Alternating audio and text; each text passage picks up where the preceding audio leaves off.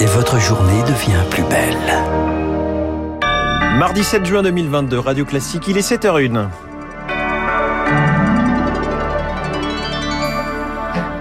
La matinale de Radio Classique avec François Geffrier. Et à la une, l'hôpital public à bout de souffle, les soignants appelés à la grève aujourd'hui face au manque de moyens et de personnel à l'approche de l'été.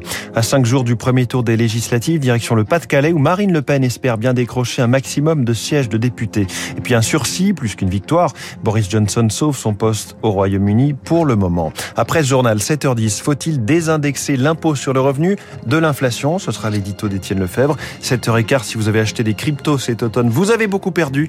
L'économiste Nathalie Janson nous expliquera ce qui s'est passé. 7h25, quelques euros de plus pour les fonctionnaires, quelques milliards de moins pour l'État. La bataille en coulisses, ce sera l'info politique de David Doucan. Radio classique.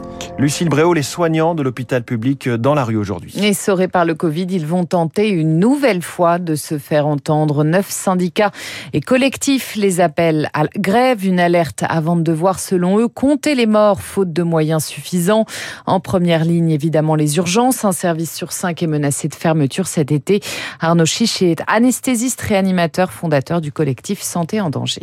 Il faut stopper l'hémorragie. En urgence absolue, il faut rassurer et sécuriser les professionnels de santé qui sont encore en place. Sur des mesures de relance de l'attractivité, surtout l'attractivité qui concerne le travail de nuit, il faut un plan nuit en grande urgence. Il faut aussi un grand plan sur le fait de fidéliser l'expertise, fidéliser les soignants qui sont là depuis longtemps dans des services exposés comme les services des urgences. Comme il manque de soignants, il faut absolument que les, les équipes qui bossent dans les services d'urgence soient complètement délestées de toute charge administrative. C'est-à-dire qu'il faut que les professionnels ne fassent que du soin. Le message envoyé aux équipes en place serait très fort. Une propos recueillis par Rémi Pfister. Des rassemblements sont prévus dans au moins 50 villes à Paris devant le ministère de la Santé à partir de 13h30. Querelle sur l'action de la police après le refus d'obtempérer à Paris. Les trois policiers mis en cause ont passé une nouvelle nuit en garde à vue. Ils invoquent toujours la légitime défense après avoir ouvert le feu sur un véhicule dans le 18e arrondissement samedi matin lors d'un contrôle. La passagère assise à l'avant, touchée par balle à la tête, est décédée dimanche. C'est l'IGPN, la police des polices, qui a la charge de l'enquête. Au cœur de son travail, l'article L435-1 du Code de la sécurité intérieure, Elodie Wilfried. Dans l'exercice de leurs fonctions, les agents de police peuvent faire usage de leur arme en cas d'absolue nécessité et de manière strictement proportionnée, indique le texte. Il précise dans son quatrième alinéa que les policiers peuvent tirer s'il n'y a aucun autre moyen d'immobiliser un véhicule dont la fuite pourrait porter atteinte à leur vie ou à celle d'autrui. Dans cette affaire, plusieurs sources policières abondent en ce sens en affirmant que le conducteur aurait volontairement foncé sur les agents et que l'un d'entre eux aurait été renversé et légèrement blessé. Pour déterminer le caractère proportionné de la riposte face au risque, les enquêteurs vont par ailleurs analyser le nombre et surtout la fréquence des tirs, indique un chercheur spécialiste des questions de police-justice. Au total, une dizaine de balles auraient été tirées.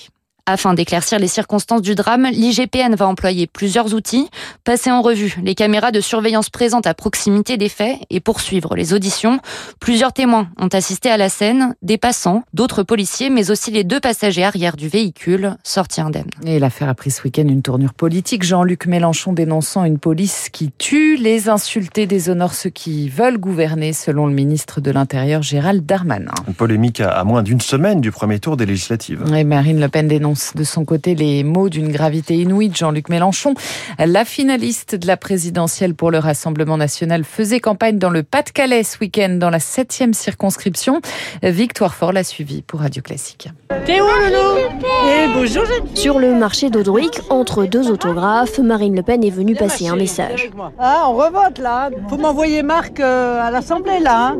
Les électeurs de la commune l'ont placé en tête en avril dernier. 40% des voix au premier tour, presque 60 au second encore mieux qu'il y a 5 ans. J'ai déjà voté pour Marine, donc euh, voilà. Nos fins de mois sont difficiles, on paye tout plein pot. Marine, elle est là, elle aide les gens, Marine. Marc de Florian se tient droit. Le candidat du RN, militaire de carrière, tente de nationaliser cette élection pour l'emporter. Là, on voit que les gens ont envie justement de gagner le troisième tour de l'élection euh, présidentielle. Quelle élection législative? Il faut politiser l'élection.